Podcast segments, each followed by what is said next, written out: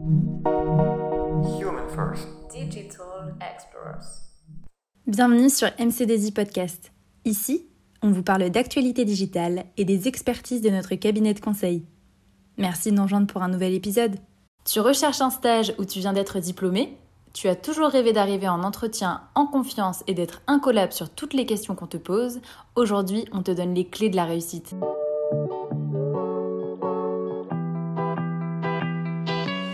Bonjour, nous sommes dans la série Tout ce que vous avez toujours voulu savoir sur MC2I.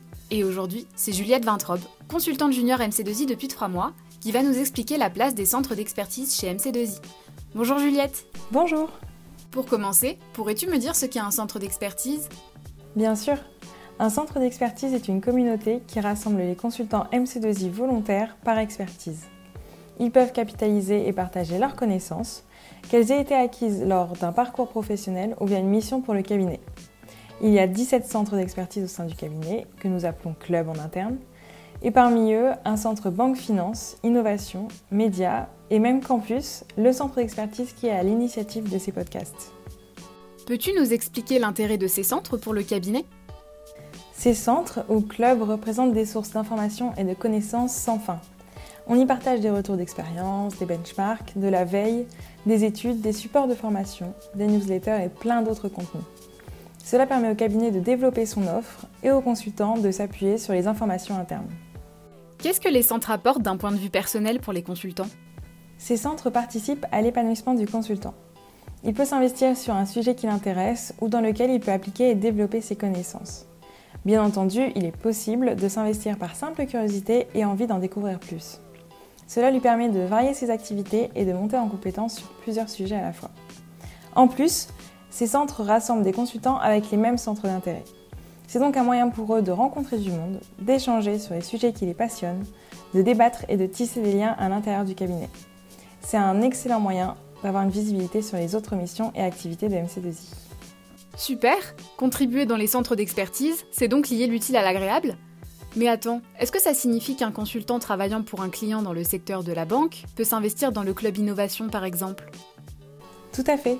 Le consultant est libre de choisir son centre d'expertise en fonction de ses intérêts personnels.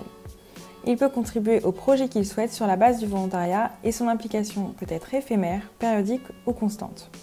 Il peut même s'investir dans plusieurs projets de différents clubs s'il est évidemment capable de respecter ses engagements auprès de ces derniers. Top, c'est bon à savoir. Et comment sont organisés les centres d'expertise?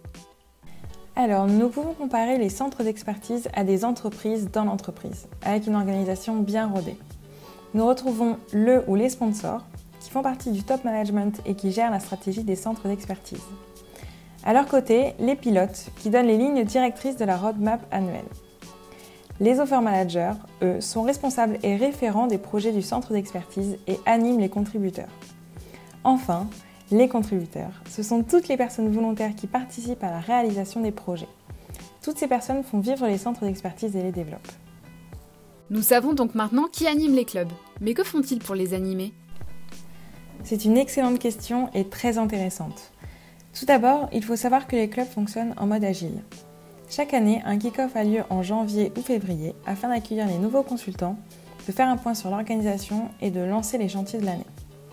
Puis tous les mois, une réunion se tient dans laquelle un membre partage son expérience, nous appelons cela un REX, et un point est fait sur les chantiers en cours et à venir avec des démos des réalisations. En plus, des points d'échange d'informations autour des innovations du secteur sont organisés et donnent lieu à des rencontres avec des startups. Ce sont toutes des réunions très importantes dans la vie des centres, car c'est le point de contact des membres. Cela permet d'échanger et de tous se réunir. Les nouveaux arrivants sont tout de suite intégrés et ont l'occasion de ressentir l'atmosphère décontractée mais professionnelle de ces réunions. Pas mal après une journée de travail. Juliette, tes explications me donnent envie d'intégrer un centre d'expertise de ce pas. Dis-moi, est-ce que c'est facile d'intégrer un centre d'expertise? Oui, oui, c'est très facile. Les membres des clubs sont très disponibles et réactifs lorsqu'une personne souhaite intégrer l'un des centres. Génial Dernière question pour toi, Juliette. Est-ce que tu peux nous parler d'exemples de chantiers pour lesquels tu as été contributrice? Avec grand plaisir. J'ai eu la chance de contribuer aux chantiers de différents clubs. Pour le club technologie et innovation, j'ai aidé son sponsor et son équipe à rédiger un book composé de synthèses sur ce qu'il fallait retenir des conférences du CES 2021, un événement tech mondial. J'ai donc eu la chance de visionner des shows et conférences de grandes entreprises telles que General Motors, AMD ou encore Microsoft, et sur des thématiques variées comme la télémédecine, le pouvoir de l'intelligence artificielle ou les effets du Covid-19 sur l'organisation des entreprises. Pour le club Banque Finance, j'ai rédigé un article pour sa newsletter sur les enjeux et les challenges de l'intelligence artificielle dans la lutte contre le blanchiment d'argent. Cet article a même été publié à l'externe auprès d'un média spécialisé et c'est plutôt une fierté. Enfin, pour le Club Campus, où je me suis impliquée dans la rédaction et l'enregistrement de ce podcast. Ces trois contributions ont permis de m'intégrer au cabinet malgré le télétravail, de découvrir des sujets variés et de développer mes connaissances. Alors, toi qui nous écoutes, rejoins également le mouvement et deviens contributeur. Merci beaucoup Juliette pour ton témoignage. Grâce à toi, je comprends mieux le fonctionnement des centres d'expertise du cabinet MC2I. Merci à toi. Et voilà, c'est tout pour aujourd'hui. J'espère que ce témoignage t'a plu.